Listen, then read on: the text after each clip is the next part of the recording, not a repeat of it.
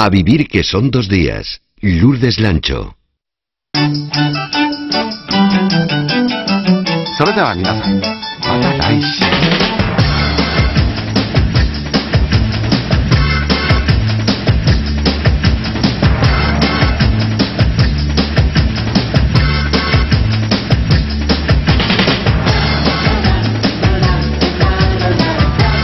12 y 7 minutos, 11 y 7 si nos escucha desde Canarias. La última hora del sábado en A Vivir, que son dos días, es la que más me gusta, porque estoy entre amigos y encima hablando de lo que también más me gusta. Cultura, libros, cine, y lo hacemos con Ricardo Ruiz Garzón. Hola, bienvenido de vuelta. ¿Qué tal? Podría mentir y decir que te echamos de menos, pero Álvaro Colomer lo hizo muy bien. Eso me han dicho, que estabais preparando la sustitución. o sea que hoy cúrratelo muy bien. Lo intentaré. Alex, Alex Hinojo, ¿qué tal? Buenos días. Buenos días, me has pillado intentando pasarme el nivel 165 del Candy Crush. Vaya, por Dios. Está concentrado, siempre se concentra. Siempre, tus puntos de interés siempre tan intelectuales, por eso te contrato, cielo. a ver, ¿qué nos, va, ¿qué nos vais a contar hoy? Pues no te lo podemos decir. ¿Y eso? Porque es que es... A ver, tú estos días, como buena periodista que eres, ya has visto lo que ha pasado. Que si el tema Snowden, que si el tema Bárcenas, que si los espías de Meteorología en Cataluña, que si las conspiraciones sobre Gibraltar. O sea, que todos los temas del verano parece que tengan que ver con secretos y mentiras, como la película aquella de Mike Lake. Así que de eso vamos a hablar, o no, de secretos, de mentiras, no te lo podemos contar.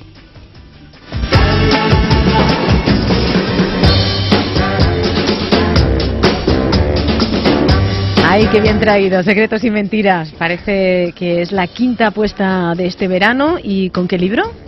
Pues mira, secretos y mentiras en este caso hemos hablado de la actualidad que tiene que ver con secretos y mentiras sociales, pero también las hay y muchas veces en el seno de la pareja. La gente siempre dice, no, la pareja es amor, el matrimonio es entenderse, incluso sinceridad. sí, aquella frase famosa de Love Story de ah, amor significa no tener que decir nunca lo siento. Jamás la entendí esa frase. Bueno, pues la novela de la que te voy a hablar tiene mi estómago. la novela de la que te voy a hablar tiene otra frase completamente distinta que es amar significa tener tener que decir mentiras continuamente.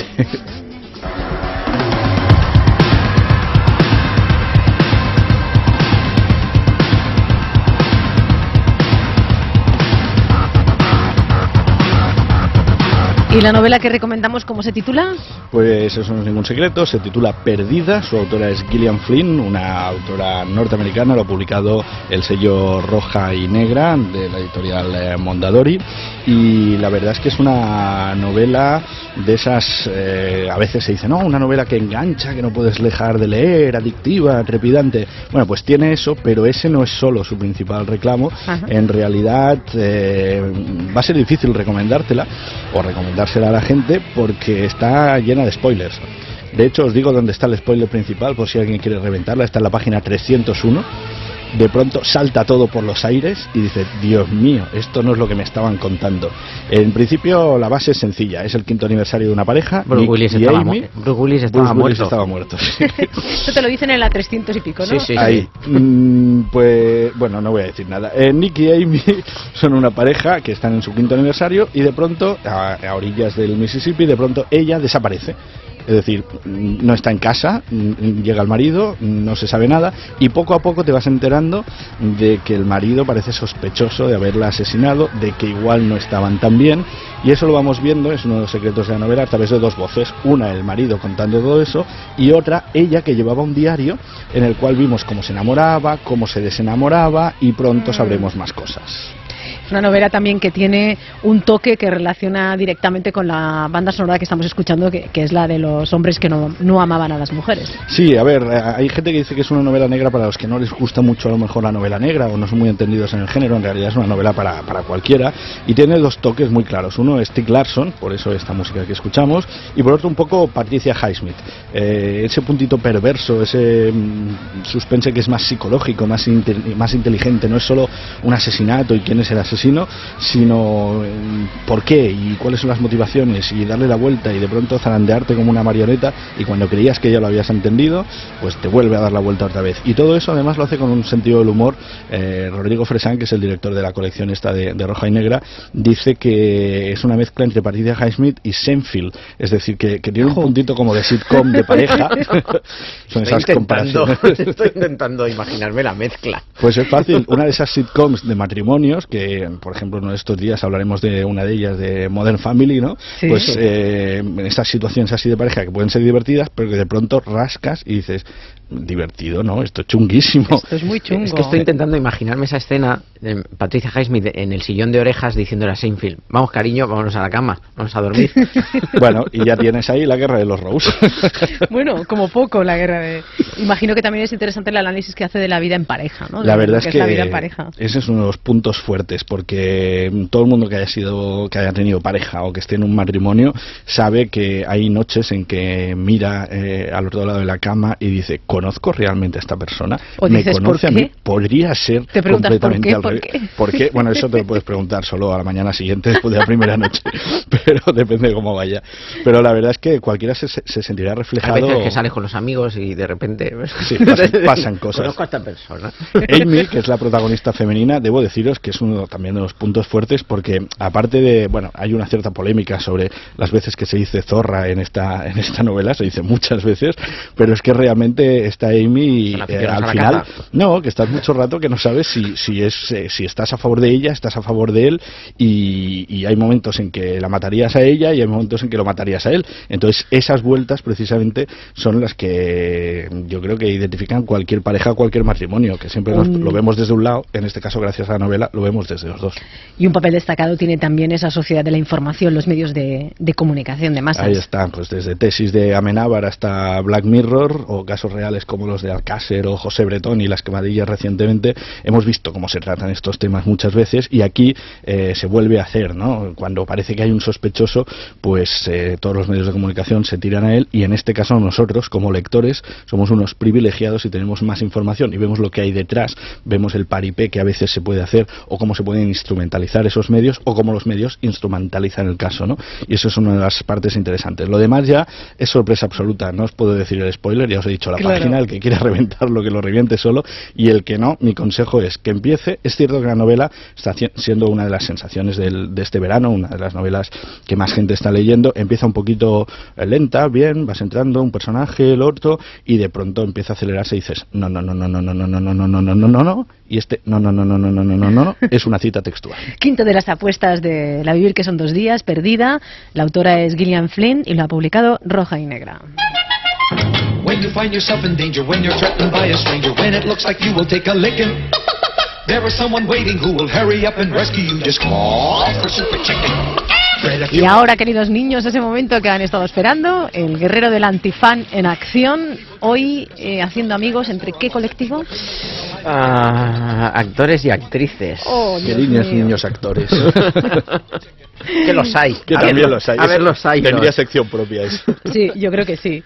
Sabéis que están participando ya los, los oyentes, por cierto. Sí. Todos aquellos que quieran apuntarse a hacer terapia y decir qué actor o actriz le pone directamente enfermo, nada más aparecer por la pantalla, nada más ya le, le parece estomagante, cuéntenoslo al 902 14 60 60, 902 14 60 60, nuestro correo electrónico a vivir arroba cadenaser.com, en Facebook, en a vivir que son dos días, y en Twitter, que ya nos están contando, por ejemplo, hay dos votaciones que coinciden. Mónica Flores y Laurison BR dicen que Penélope Cruz y Laura Adam Sander. ¿Qué te parece? Pues, Bueno, eh, a uno de ellos, por lo menos, el término actor o actriz le viene muy grande. No digamos, No digamos a cuál de los dos. no, no digamos a cuál de los dos. ¿Tú has escogido este tema mm, pensando en alguien en concreto? Ah, bueno, en principio, ayer eh, el crítico cinematográfico Carlos Bollero escribió un artículo sobre, sobre Robert De Niro. Sí. Y, y es que Carlos Bollero antifanea un poco. O sea, también es un poquito guerrero. Sí, pero a las primeras películas, como bien dice y recuerda. Carlos Boyero, son absolutamente fantásticas. Son muy fantásticas, pero llegó un momento en el que no dijeras, mira, está empezando la decadencia de, de, de Robert De Niro, es que cayó por un precipicio hacia la nada más absoluta. O sea, dime una buena película de Robert De Niro en los últimos 15 No. años. No, hace tonterías comerciales. ¿no? Bueno, hizo El Padrino 2 en su momento, Toro Salvaje, Taxi Driver, Sí, pero... pero- luego ha hecho Los Padres de ella. Vamos, Ya, que mira. hay gente que dice que es una gran comedia. O una terapia peligrosa también. que- Ah, no, esto ya, esto lo hicieron bien en Los Soprano. Ya. Una terapia peligrosa. Hizo cosas como Las aventuras de Rocky y Bullwinkle. Es verdad, es verdad. Si es que lo han nominado al Oscar este año por el lado bueno de las cosas. ¿Qué dices? Es que es lo mejorcito que ha hecho. Bueno, sí, también hay gente que dice que lo mejorcito que ha hecho en los últimos años Woody Allen es Medianoche en París, pero es que veníamos de cosas como mm, Vicky Cristina Barcelona, volviendo a citar a Penélope Cruz, Por cierto. por cierto. talking to me? You talking to me? You talking to me? Yes, I'm talking to you. Robert, espabila. Lo que pasa es que Robert De Niro ha demostrado ser un gran actor, lo que pasa es que luego no Sí. sé si se ha centrado en pagar su hipoteca y, y Yo ya creo que no... ya la tenía pagada. Pero es que incluso ha hecho malos papeles con Scorsese, ¿eh? Por ejemplo, El cabo del miedo.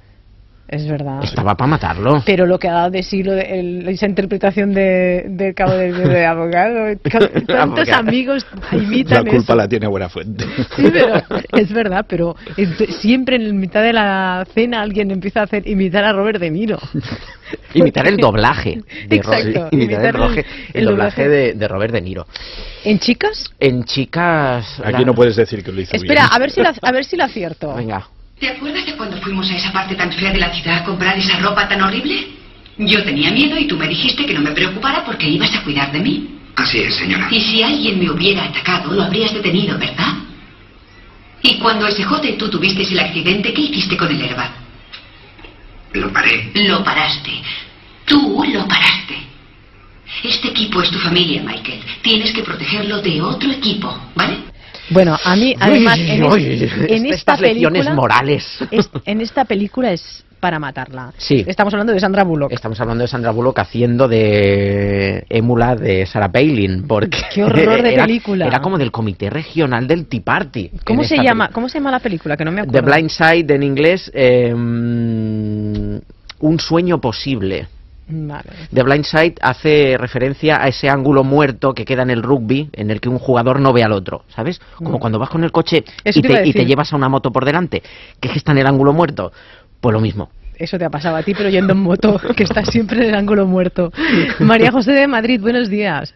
Buenos días. ¿A qué actor o qué actriz odia? Pues mira, yo como le he dicho a tu compañero, no es que sea odio, pero es que no veo ni una película de él, es el Javier Bardem. Ay, ay. Hombre, nos faltaba el- la, la otra Pues mitad de la pareja. sí, Ay, era dicho- internacional, todo lo que vosotros queráis, pero a mí eh, no me gusta como persona y no me gusta como actor en absoluto.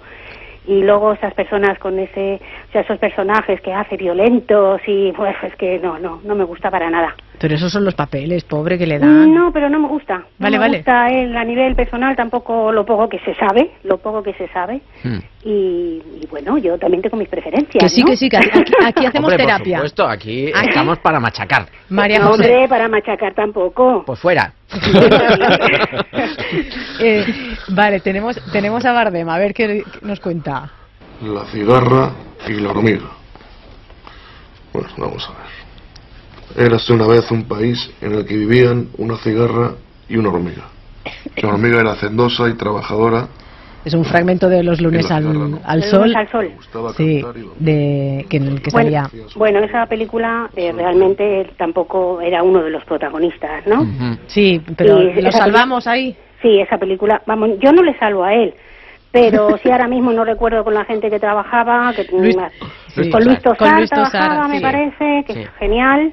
Y, y es que yo películas de Javier Bardem y su señora esposa, mm, pues Poquitas, es ¿no? que, es que no las suelo ver ni en televisión cuando las ponen.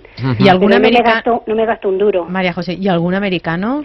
Pues al americano, el Jim Carrey, ese creo que se llama así, el que, Sí. es que ese- esa, esa gente tan patosa y tal, es que no me gusta. Esas Es malas como- imitaciones de Jerry Lewis. Exactamente, del Jerry Lewis ese famoso, ¿no? Que sí, se ha muerto ya o tenía 100 años o algo así. y es una, a mí me parece una mala imitación. Pues María José, gracias por llamarnos y compartir con nosotros esa- esos malos sentimientos. Venga, vosotros. Un beso. Mira, nos dice también Alberto en Twitter, Mickey Rourke, Stallone, Van Damme, y ahí po- po- pone unos puntos suspensivos para rellenar. Yo, yo puedo rellenar. Steven, Steven Seagal. Seagal. Oh, es verdad, es verdad, Steven Seagal que no, no Oye, podemos- Lourdes, falte. y, uno, y uno que sale mucho en una tele de plasma y que hace también de actor, eh, este estaría aquí en la categoría. No lo sé, no lo sé. Ya que hablábamos de Bardem, que hace papeles violentos y tal, tenía una película de amor llamada Segunda Piel, en la cual salía con Jordi Moya. Hombre, toca Otro, hueso. otro, ¿qué tal baila? Ahí lo dejo. ¿Le tienes ganas a...? Parece que le tengan ganas todos los directores porque es que trabaja con todo el mundo. Mm, Y, y, oye, consigue estropear ahí cualquier momento de celuloide en el que aparezca, porque sí, a todos nos gusta la buena estrella, pero es porque estaban ahí resines ah, dándolo todo y Maribel Verdú también dándolo todo, porque las escenas en las que salía Jordi Moya, Nos dicen Ray Liotta, desde que le abrieron la cabeza en Aníbal, me dice que no puede verlo, le da mucha grima. que no se, no No. se la cosieron bien. Lo dice Scratty en, en Twitter. Es verdad. Es que hay actores que quedan marcados a veces por, por, Por un papel, Y sí. ahí, bueno, no Bueno, hay actores, hay actores que se dedican el resto de su vida a hacer el mismo papel una y otra vez. Sí. La llamada de esta mujer a mí me ha hecho pensar que mm, qué es lo que te cae mal, las actuaciones que hace o, o su identidad que se adivina, porque eso quiere decir que es mal actor, claro. Claro. A veces es la persona y a veces es el actor. Lourdes Mojate. Eh, es que no sé, ahora no sabría. Déjame pensármelo mientras hablo con Paula desde Vigo. Buenos días. Hola, buenos días. A ver, venga, a terapia. Yo os ¿A, cuento. a qué, te- a qué actores no soporta? No soporto, pero es que vamos, es eh, ver que en los carteles su nombre y cambiar, me da igual. El documental de las dos, horroroso que a veces nos ponen. O incluso Yo el tour, o incluso el tour de Francia. Incluso, incluso el tour. Es que no me sirve ni para dormir la siesta, los actores que yo os cuento. A ver. Mira, todos los amigos de Steven Seagal, el rubio alto cacha, Gal Langren o algo así. Sí, Ya no te cuento cuando se juntan con Sylvester Stallone y toda esa cuerda de masas ya entrados en años que quieren seguir siendo superhéroes y se les queda fatal. Deducimos fatal, que has visto Los Mercenarios. o que lo intentaste. De verdad que no. Te lo puedo asegurar. No soy capaz, es que es superior a mí, superior. Eh, Y mira que en esa peli entre todos juntaban un cerebro. Yo creo que ni, que ni eso. Yo creo que media neurona entre todos, como mucho, como mucho. No, de verdad que no lo soporto. Me parecen películas intragables y, y creo que no, o sea, con un valor mínimo, mínimo, mínimo. Ni siquiera te gusta el ángulo ese de piernas de Van Damme cuando se pone entre dos sillas. que, que está perfecto para darle donde se merece. Es lo que te apetece, dar una patada. A la Paula. silla, a la silla, ¿no? Paula, gracias por, por llamarnos. Gracias a vosotros y seguir así de entretenidos. Gracias. Un besillo desde Vigo, chao. Mira, a mí hay, ahora que me preguntabais, Patrick Swayze, Dios tenga en su gloria, Con hombreras o sin hombreras. es igual, no, peli- es que no lo soportaba, no podía con él, no podía. Y luego... Ni siquiera cuando era transparente. Y le daba una patada a una lata. ¿Y qué, me, eh, ¿Y qué me decís Robin Williams? Ay, mira, ese- pero ese, ese, ese conjuga las dos cosas en una, es decir, tiene momentos buenos y momentos horrorosos. Eh, Yo, yo, yo tengo una sensación muy contradictoria con él. Sí, sí, bueno. Haciendo de psicópata, incluso es, es bastante Sí, creíble. pero hablando de los pedos de su mujer en, Ya. en el indomable Will Ya, Hunting, ya, ya. Venga, Amelia de San Sebastián, arregla esto, Amelia, por favor. A ver, yo, Juan Echanove. No, mujer, no. Ay. Sí, sí, Juan sí, sí. No, no, Sí. no. Aquí, aquí permitimos todas las todas A mí las a Juan no me lo toquéis. Pues le voy a tocar. Madre de Porque Dios. esa obra de teatro que no me acuerdo el título, El cerdo. El Cerdo, es que lo veo constantemente, cada vez que lo veo en televisión, haciendo esta, recorriendo todos los países de España y comiendo, No, es no, que no. le estoy viendo allí en, en- en el teatro. Pues estaba inmenso. Sudan- estaba inmenso, Yo pero de, amo- de amo a tamaño. Juan de- era repugnante, no lo puedo ni ver. Es que veo la tele y la quito. Soy una señora No de hay nada 80 sagrado aquí. Soy una señora de 84 años que veo mucho cine. Mira. Y me encanta. Y es que no lo puedo ver a ese señor. Y mira que me gustaba Juan Echanove, ¿eh? Usted, Amelia, es adorable, pero aquí Alex, Alex Hinojo ha destapado la caja de los truenos. No, no, de, esto, de esto se trataba. De esto, se trataba. ¿No esto- queríais caldito? Pues. No. Amelia. Para todos. Dígame. Tiene que ir a ver a Juan Echanove al teatro otra vez para deshacer el conjuro. Sí, Es el exorcismo que necesita, porque es imposible, nadie odia a Juan Echanove. Y si Pues Lina Morgan vuelve a hacer de muchacha a- que viene del pueblo, también. No Hay que ir a verla. Pero es que no lo puedo ni ver. Es que es algo más fuerte que yo. Y yo no tengo manía a nadie, pero De es que no lo puedo ver. Amelia, gracias por llamar. Un si beso. algún día le veo en San Sebastián, le voy a parar. Pero, pero seguro que Juan le da Pero- un par de besos. Pero se refiere a que va a parar su carrera o No, no, no, le voy Ah. a parar a él a decirle. Alex, al rincón de pensar. Al rincón de pensar, Alex. Amelia, gracias. No, no, no, de nada a ustedes. Alberto Llorente nos dice Rosy de Palma, todo esto en Twitter, eh, Carmen Maura en sus papeles de neurótica y Mónica Blanco. Ah, una dice- puntualización. Dime. ¿Algún otro papel de Carmen Maura que no sea de neurótica? al rincón de pensar. Mónica Blanco dice no me gusta nada ni el pomposo de Joaquín Fénix ni los brangelinos. Yo ahí Ajá. estaría de acuerdo. A mí me sobra una mitad de Brangelina. Yo no puedo con Angelina Jolie, No, lo siento. Pues esta es la mitad que a mí también me sobra. y es gratis, se añade a Jim Carrey. Yo creo que ha, ha ganado. Yo, Jim Carrey por sí, Y ma- Jim oye- Carrey, aunque yo lo perdono por una peli. Y María Garzón el- dice, el no puedo, Truman". no puedo con Sergi López. Tampoco estoy de acuerdo.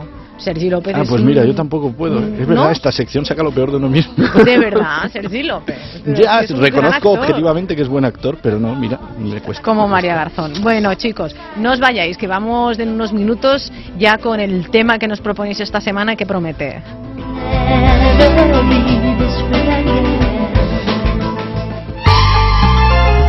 A vivir que son dos días. Lourdes Lancho.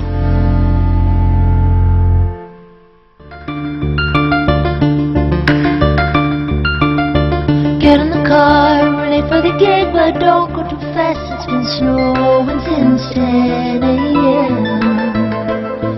And never be this free again. Crossing the bridge over the that I know where the light becomes strange. And we'll never be this free again. 12 y 31 minutos, 11 y 31 minutos y nos escuchan desde Canarias. Ahí la que hemos liado, Alex Hinojo, Ricardo Ruiz Garzón. Siguen opinando los oyentes. Dicen Schwarzenegger, Fátima nos dice, Ana Rovira, Michael Douglas, la cara llena de Botox. Y dice Alhambra Fernández Reynoso, dice, la amiga de P, que dice que es actriz y yo no la he visto nunca en una peli, solo luciendo modelos en los Goya, la Toledo. Es verdad. Dime una peli de Goya Toledo. Hombre, yo te puedo decir una porque salió todo el rato diciendo Richie, Richie a un perro que estaba por ahí debajo de las tablas y yo acababa de llamarme Ricard, pues eso de Richie, me- todo el mundo me estuvo haciendo broma toda la semana. Richie, Richie. Bueno, que vamos con el tema que proponéis para esta semana sobre secretos y mentiras. Sobre eso ha escrito mucho el invitado que nos acompaña hoy desde Radio Ibiza, desde la serie en Ibiza, José San Clemente, sufriendo, imagino, los rigores del verano ahí en, en Ibiza, ¿no? Buenos días. ¿Qué tal? Muy buenos días. Sí, aquí estamos a 32 grados. Ay, cómo se sufre. ¿Cómo Se sufres? sufre, ¿Cómo sí, es sufres? tremendo. ¿Qué tal, Alex? ¿Cómo estás, Muy Ricardo? bien. ¿Qué tal? Agradecemos, agradecemos efusivamente a, a José que pudiendo estar en la playa disfrutando de, de Ibiza haya aceptado estar con nosotros hablando de libros. en fin, que eso, No, muchas gracias a vosotros por llamarme. eso demuestra el buen criterio que tienes, José. José. A ver, Sí. Y que en la radio hay aire acondicionado. Exacto, bueno, Bueno, claro. por, porque se la vivir, ¿eh? Si no, no, Vamos. si no me lo hubiera pensado más. La playa. argumentos que me consulan muchísimo de estar con José ahora mismo en Ibiza. A ver, Ri- Ricard, haznos un- una presentación como es debido de, de José San Clemente. Pues mira, como escritor eh, es autor de dos eh, novelas, eh, la que acaba de aparecer en Roca Editorial no es lo que parece y la anterior también en Roca tienes que contarlo, ambas protagonizadas por la misma pareja protagonista, un policía que se llama Julián Ortega, un inspector, y una joven periodista, Leire Castelló, que eh, mientras en la, la primera novela, pues eh, toda esta parte que tiene que ver con el periodismo se centraba más en la prensa, en esta te toca más de cerca, Lourdes, porque habla de la radio y de lo que se puede decir y no se decir en la radio, pero aparte de eso, eh, antes de entrar en, en materia, porque también se meten bastante a fondo con el tema editorial, hay un premio Sintagma por ahí que tiene mucho que ver con unos premios que invitan a mucha gente, que son muy conocidos y que salen por todas partes, se atreve a meter tiros hasta en esos premios, en esta novela José San Clemente, pues hay que decir que también es eh, economista y que ahora mismo es eh, socio fundador del diario.es y de la revista Alternativas Económicas. No dejas títere con cabeza en tus novelas, eres un invitado ideal para este programa. No, no, no, lo- no lo pretendo, ¿eh? Yo creo que vosotros los periodistas le sacáis más punta de lo, Venga que, ya. de lo que realmente es. Pues estoy harta de la gente que dice que no, No, no, entendemos no. las cosas. Pensar que lo decíais antes y no os dais cuenta, pero vosotros mismos os metéis en la trampa. La, la realidad actual es la del propio verano en, la- en el que estamos, que, que está marcada por la palabra mentira o por las sombras de las dudas de todo lo que nos cuentan el propio presidente de, de- de nuestro gobierno y, y todo lo que hay alrededor del caso Bárcenas. Si, si, si al final eh, es que todo es una mentira, todo es. Entonces no hace falta tampoco dejar títere con cabeza. Yo creo que son ellos mismos los que los que se delatan, ¿no? Ya venían sin cabeza de casa. Claro, y te lo ponen difícil, ¿eh? Cuando, cuando intentas Claro. escribir una novela y hacer ficción, eh, aunque es un topicazo esto de que, de que digamos, la, la- la realidad supera la ficción, no, no sé si la supera en este caso, pero te lo pone muy difícil. Lo que, lo que en tu caso te adelantas a, con la ficción te, te adelantas a la realidad, porque yo recuerdo cuando leí tu primera, tu primera novela, Tienes que contarlo, en la que, bueno, pues eh, explicas cómo a través de nuestros datos nos, realmente nos controlan, como existe ese gran hermano, esa especie de, de, de central de datos que, con los cuales pueden controlarnos de una manera escalofriante. Y luego cuando salió el caso Snowden, yo mm, inmediatamente pensé en la trama de tu, novela, ¿no? Sí, pero fíjate, que también es cierto, hace como tres años que ya unos periodistas habían, habían hablado, unos periodistas norteamericanos habían hablado de este tema y, yo en un viaje a Nueva York cayó una, una revista Wired en mis manos y habían empezado un reportaje de investigación en el que conectaban eh, pues eh, a Google, a Facebook en relación con, con la CIA y el espionaje.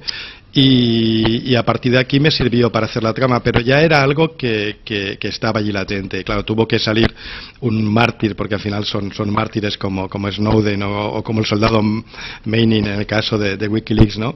Esta gente que al final acaba, que está dentro del sistema, pero acaba, acaba denunciándolo, eh, para que al final todos nos enteremos de una parte de lo que está pasando y que, y intuíamos, ¿no? Nos están controlando y también nosotros nos estamos dejando controlar de una manera eh, muy fácil porque eh, a través de Internet, a través de las redes sociales, estamos vertiendo nuestra información cada día sin ningún tipo de, de- de, digamos, de control de nuestra propia privacidad, ¿no? O sea, que alguien en la CIA ha visto si yo en Facebook he hecho un Scarlett Johansson. Eh, Seguro, y además, eh, si alguno de si alguno de los que tú has criticado hoy son Bueno, esa es una buena pregunta, ¿eh, José, porque eh, yo, yo me pregunto eh, quién hace más amigos, si Alex con su sección del antifan o tú con tus novelas, porque atacas a todas partes, es decir, eh, descubres eh, los medios de comunicación, las editoriales, eh, Que no, que ha dicho que no, que Internet. somos nosotros no, no, no, yo que, lo, que que lo leemos mal. No, no, tampoco he dicho eso exactamente. A ver, a mí eh, me gusta mucho el periodismo, creo que el periodismo es fundamental para, para, para la sociedad en general. Me extendería horas hablando de, de este tema. Los medios de comunicación están en un momento muy complejo, de, de crisis, y yo lo que cuento es, eh, mm, intento ser positivista en el tema de lo que está pasando con los medios de comunicación, pero claro que cuento una realidad, intentando defender al final el, periodismo y por tanto mi, mi protagonista, mi Leire Castelló, es una heroína del, periodismo que se enfrenta, digamos, a, pues a las dificultades que tiene su propia empresa, en este caso en, no es lo que parece eh, en la radio anteriormente, digamos, en, en un periódico. ¿no? Y todo lo demás, lo que hay alrededor, por ejemplo, pues de un premio literario en el que vamos a ver la mayoría, eh, somos conscientes de que no todos los premios literarios eh, son limpios, son transparentes, en que los jurados son limpios, son transparentes y se otorgan de una manera eh, limpia y transparente y de, y de los 300 o 400 manuscritos que se presentan, digamos, se escoge aquel que el jurado cree que es el mejor. Página 238. Pero eso significa que algunos premios pueden estar pactados de antemano, el jurado y todo eso, y contesta. En esos premios todos hacen el paripé y los periodistas hacen como que no saben de qué va y miran a otro lado. El jurado cobra en favores o en dinero y digamos que se dejan aconsejar por la editorial. Hay premios que se conceden seis meses o un año después de que se haya pactado con el autor o con su agente. No está mal, es una novela policíaca porque disparas con bala, ¿no? Pero es que es cierto, es que, es que ahí no me he inventado nada. Lo, lo cual no quiere decir que todos los premios eh, literarios sean así, no es cierto. Y, y- y tú, Ricard, que te dedicas al mundo de la cultura y que eres buen conocedor de este tema, sabes que hay premios que son absolutamente limpios, pero hay premios que no lo son. Los que y en este poca caso, dotación.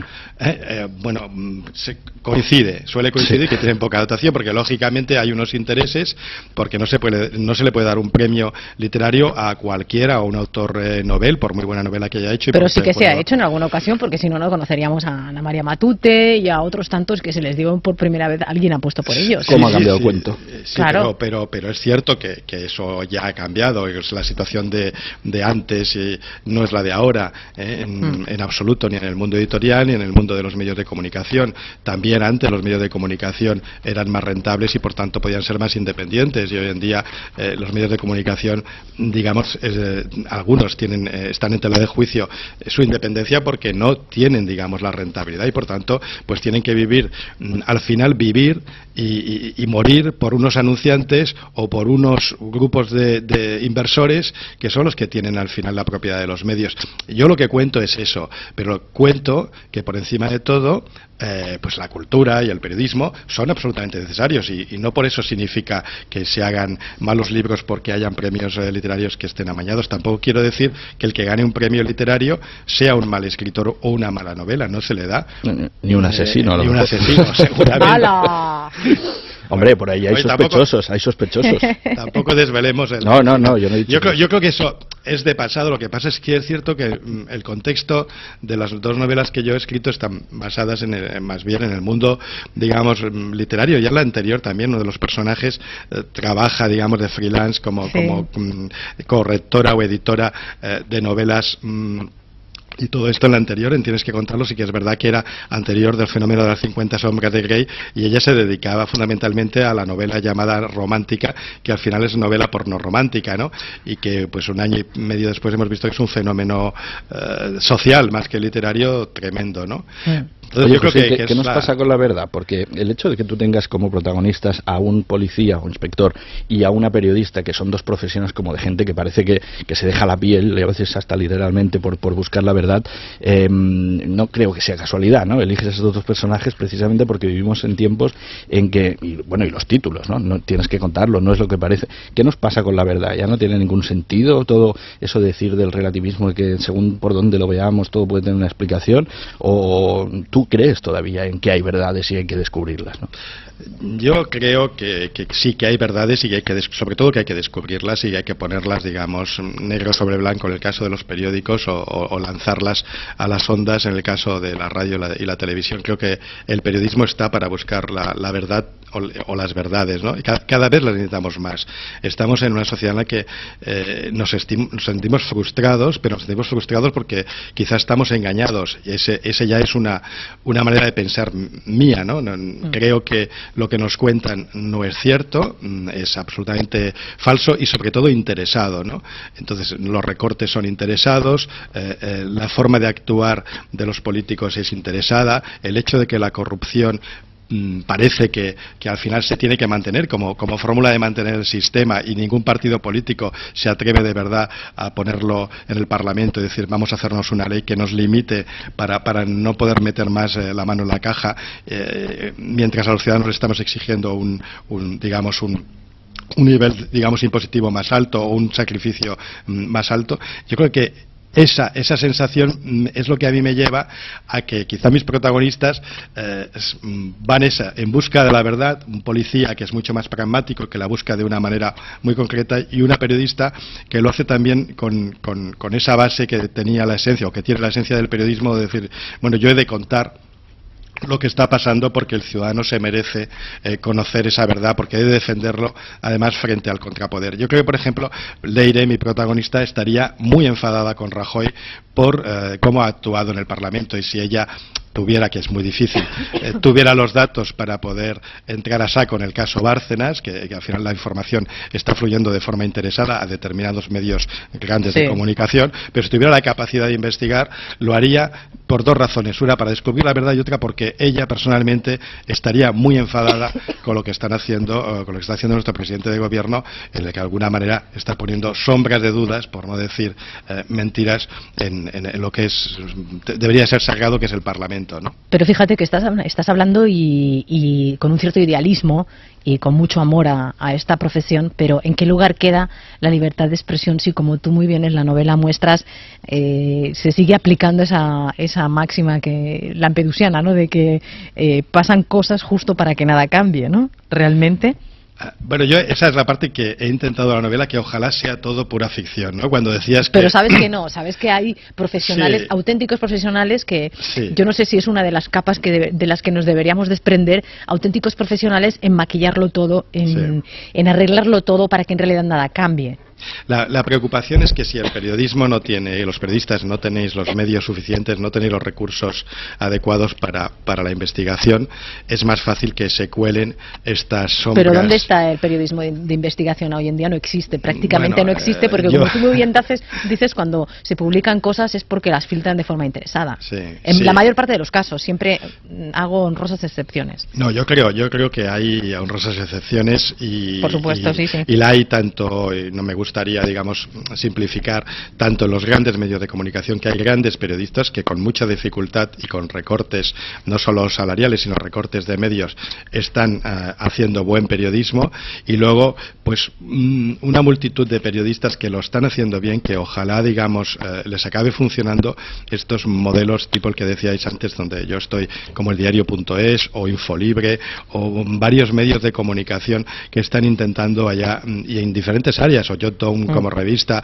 En fin que están haciéndolo muy bien que están yendo a, a dar una información libre e independiente y eh, seguramente pues eh, posicionada solo en determinados temas porque no se le puede dar a todo, no se puede hacer un periodismo general de buenos sucesos, buenos deportes, buena cultura, buena economía, eh, hay que concentrarse y centrarse. Entonces yo creo que eh, estoy animado en que al final eh, el periodismo siempre va a buscar esa verdad, está en un momento, digamos, muy complicado en la parte económica, en la parte empresarial, pero sin embargo yo creo que está en uno de los mejores momentos también para contar esa verdad, para recuperar su esencia, ¿no? También los periodistas creo que tendríais que hacer un poquito de autocrítica y pensar que durante muchos años eh, habéis vivido muy cómodamente en una situación, mm, bueno, como en muchas otras profesiones o como todos lo hemos podido vivir, ¿no? Y ahora, eh, pues eh, hay que ha- hacer esa autocrítica y pensar si a lo mejor el periodismo ha estado más del lado del poder y haciendo seguidismo de los políticos y ahora debe estar más ah, haciendo de contrapoder.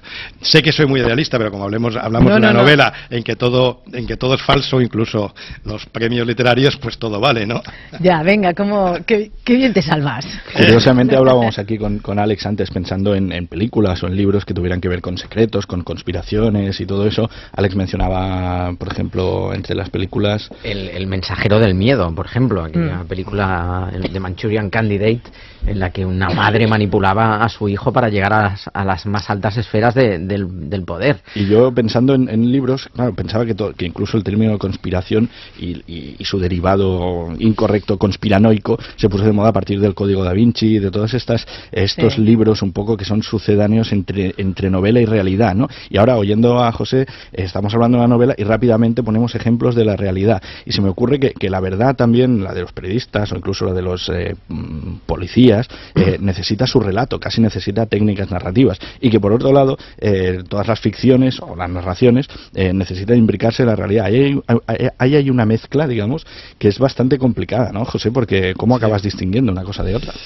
La verdad es que yo me suelo poner, claro, yo, yo no soy no soy periodista, no soy he estudiado mm, economía. Sí, pero eres casi Tampoco- periodista emérito porque llevas toda tu vida Sí, eh, pero, metido en pero empresas más de periodísticas. lo que se llama del otro lado, ¿no? Yo he estado Ya. siempre en el lado de la gestión y no he estado en el, en el lado. Me ha gustado mucho. Más te honra estando ¿Eh? en, el lado de la gestión que defiendas el periodismo y te lo creas. Bueno, es que es que Ojalá además, en, todos, eh, en todos los puestos estuvieran Claro, a al mí, frente eh, personas que creen en el periodismo. No, pero yo, yo, por ejemplo, me ha parecido que mm, la familia, por ejemplo, Graham, que es la propietaria de, de Washington Post, que, que lo acaba de vender a, a Jeff Bezos, al, al dueño de Amazon, pues casi me ha parecido al final un acto mm, pues pues bastante razonable, racional y encomiable y, y- y- y- y, digamos aplaudible si existe la, la palabra, ¿no? Porque si ellos no se ven capaces después de varios años en pérdidas con el diario de tirarlo para adelante, antes de que de que se hunda, mm, bueno, pues intentar darle una salida. Lo que me parece eh, horrible o terrible es que en algunos medios de comunicación los editores, que ya fundamentalmente ya no son editores, ya son financieros, eh, eh, digamos, no creen en su propio proyecto. Pues si no crees, pues mejor salte, déjaselo a alguien que crea, ¿no? Lo primero que hay que creer es en tu proyecto y tu proyecto es el periodismo. Sin periodismo no hay medios de comunicación y sin periodismo y medios de comunicación no hay empresa periodística. Entonces creo que, que eso es fundamental y se están cargando muchos de ellos eh, el, el periodismo porque se le dan muy pocos muy pocos medios, ¿no? Ni, ni te iba a añadir, ni democracia saludable. Ni democracia saludable, ¿no? Por supuesto. Es así, ¿no? Eh, a ver, en cuanto a mis personajes, es cierto que me pego mucho a, a la realidad, ¿no? Creo que, que no sabría no sabría escribir de otra manera si no escribo con personajes que me parece que deben ser eh, reales. Posiblemente mm, alguno incluso juega en algún momento determinado, es un arquetipo ¿no? de, de, de- de la verdad, ¿no? Pero sí que he intentado que la verdad o las verdades sean algo mm, que mm, fundamental, algo que merece la pena ser descubierto, ser conocido, porque no es cierto que cuanto menos sepamos, más felices somos. Es todo lo contrario, ¿no? Creo que en este momento somos más infelices porque sabemos muy poco de lo que está pasando actualmente en nuestra sociedad.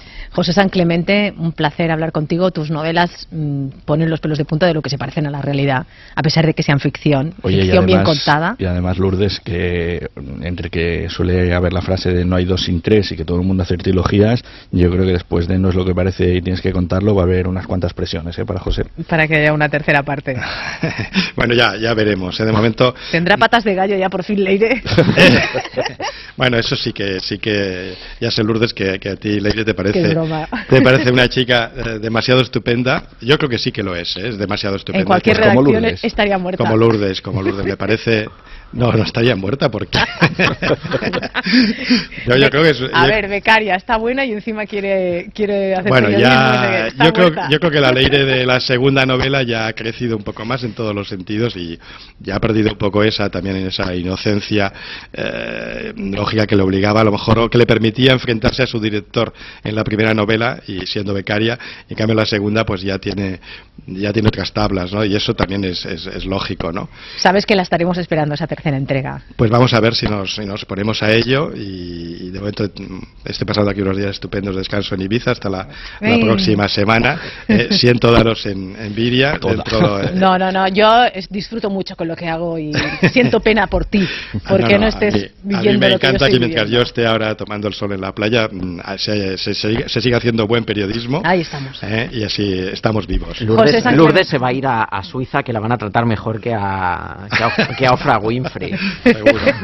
Seguro. Me venderán Es el- a mí me venden el bolso Hay, seguro. hay una cosa que no se ha dicho. Yo creo que es que quiso tirarle el bolso a la cabeza porque debió ver el tráiler de la nueva película en la que aparece Oprah Winfrey.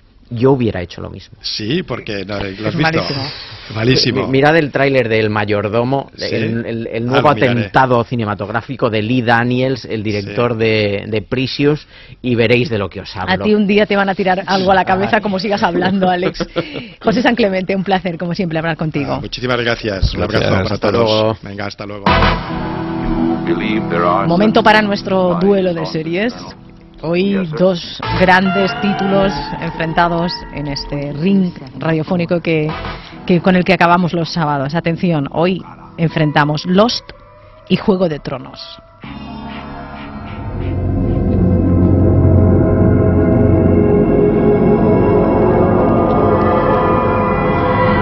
Ricard, desvélanos la, la esencia de Lost, de Si puedes, Perdidos. si puedes. Pues Sí yo, puedes. vengo, yo vengo a reivindicar los perdidos. Pues te hacía más de Juego de Tronos, mira. Ya no, si es que no tiene por qué ser excluyente. Lo dices puedo- porque ha dejado el caballo fuera y va arrastrando la el espadón por el suelo. No es excluyente, es que piensa que de allí venimos. Es decir, el momento en que, mm, con el precedente quizá de Twin Peaks, que está relacionado también con, con Perdidos, eh, en el momento en que las series empiezan a ser lo que son en la actualidad, fue con Perdidos. Y de acuerdo, después de seis temporadas, eh, el final nos decepcionó a muchos. y nos decepcionó mucho. Pero ¿y las cinco temporadas previas? ¿Cómo nos lo pasamos con el vuelo 815 de Oceanic, no, no, no. con el humo negro, con los No, osos no, no, polares, con los sordos, con la isla, con la iniciativa Dharma, con los números 4, 8, 15, 902 16, 14 42? 60 60 si queréis defender Lost. 902 14 60 60 si queréis defender Juego de Tronos. Es el mismo teléfono, pero así lo digo dos veces. Es esto de... Ay, joder. Yo soy súper de Juego de Y Tronos. yo también. Esto de, esto de que las cinco temporadas de los nos lo pasamos muy bien y la última nos, nos timaron, esto es como ir a comer al Selle de Can Roca, ahora mismo el mejor restaurante del mundo, y que de postre te pongan unos profiteroles helados. No. te acaban de fastidiar Ya. la comida. No. Pero es que en Juego de Tronos no sabemos cómo va a ser el final todavía. Que por cierto Ah, aceptamos invitaciones eh, al Selle de Can Roca para demostrar que efectivamente los postres son impecables, impecables y a la altura del resto de la comida.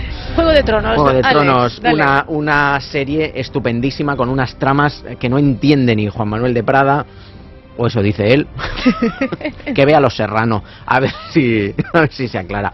Una gran serie con multitud de personajes, eh, una serie río, como, es, eh, como son las novelas en las que están basadas, en las que también hay muchas conspira- conspiraciones, nada es lo que parece, eh, de repente nos encontramos un personaje digamos, de los buenos, del bando de los buenos, que es capaz de las mayores tropelías y al revés, un Sí. personaje villano, eh, malo hasta las trancas, que de repente Tiene un, gesto noble que dices, ostras, pues no es tan malo. Una serie en la que además no te puedes encariñar con nadie, como hemos descubierto con la tercera temporada. Ay, por favor. Ay, es que ay. yo descubro cuando alguien ve el ca- ese capítulo, el penúltimo. cambia la cara. No, porque en Twitter ponen, oh, Dios, Dios, Dios, Dios. La maldita boda roja. La maldita boda roja. y, te, y te enamoras de, de Tyron. De Tyrion De Lannister. Tyrion, exacto, Tyrion O- o cómo, se, cómo se pronuncia? No sé, en- bueno, Tyrion, en- Tyron, en- o sea, me da igual. ¿Sabes pronunciarlo en alto valirio? No. Oh, bueno, perdona. Ah, y, y la Khaleesi. Hombre, Qué personaje la Khaleesi. La A mí- madre de creo, dragones. creo que está siendo un poco parcial. ¿eh? No. Es verdad, Creo es que verdad. te- sí. Uy, no debería. Deberíamos clavar su cabeza en una En nombre pica. del buen No. periodismo, no debería. Lourdes, deberíamos clavar su cabeza en una pica. Tú que no acabes como, como los... co- Bueno, ahí no, que no puedo hacer un spoiler. El otro día Edgarita llevaba una camiseta de, de- de Juego de Tronos y Mm. tuvimos que ponerle un folio porque una compañera no había visto los capítulos y era un spoiler directo. Ah. Rebeca Gómez no había visto los capítulos y tuvimos que pegarle con celo un, un folio a la camiseta porque era un auténtico spoiler. Vamos a ver, yo, yo he un presentado- momento, he tenido Susana de Salamanca, Venga, buenos días. Hola, buenos días. Atención, defiendes a perdidos, ¿no? Sí, bueno, la verdad que fue una serie que me, me encantó. Me enganchó desde el primer momento. La verdad que últimamente es difícil que me enganche una serie, ¿Mm? pero es que esa- empecé a verla y era acabar un capítulo y esperar la siguiente. De hecho, me grabé, me grabé las temporadas y me veía cuatro o cinco capítulos diarios. Y luego las has borrado, ¿no? No. Bueno, mm, sí. Susana, Susana, ¿y el final te gustó? El final me decepciona un poco, ¿Ves? la verdad, porque es que también entiendo que es muy difícil, porque ¿cómo acabas una serie así? Mm. Se despierta, se despierta. Antonio Resines y todo ha sido un sueño. A mí me la acaban así, a mí me acaban así perdidos y ole.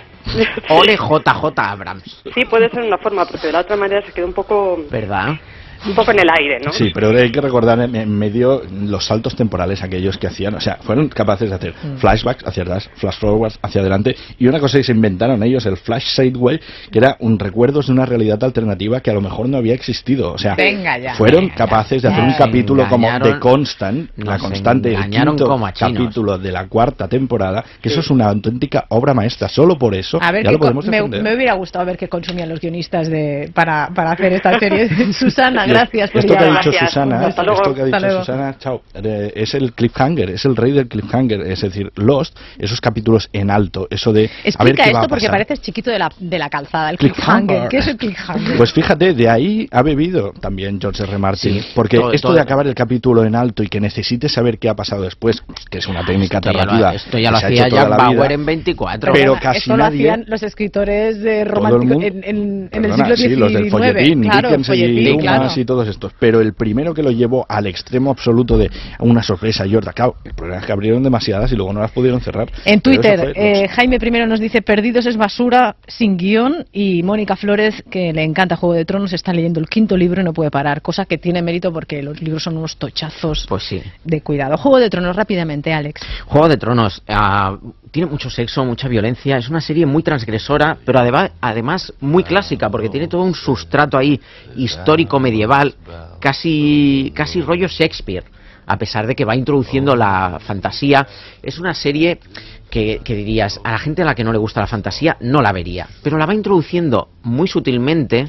Ahora un elemento aquí, ese muro, esas presencias más allá del muro, luego los dragones, no, no te lo mete todo de golpe que dices, esto es el Y está, Señor de los y está Anillos". muy bien hecha porque los dragones son, son creíbles. Dices, Sí. Bueno, están muy bien hechos todo. Sí, me creo que allí haya dragones. Como ya lo ven, un periodismo imparcial el mío. Sí, bueno, ¿sabes qué pasa? Me voy a poner contigo, porque yo que tuve la suerte de presentar a José R. Martín en Es Barcelona verdad, el por eso pensaba que, que ibas a Pero alguien tenía que de defender perdidos. Es que yo no quería defender, nos lo jugamos, yo no quería defender perdidos.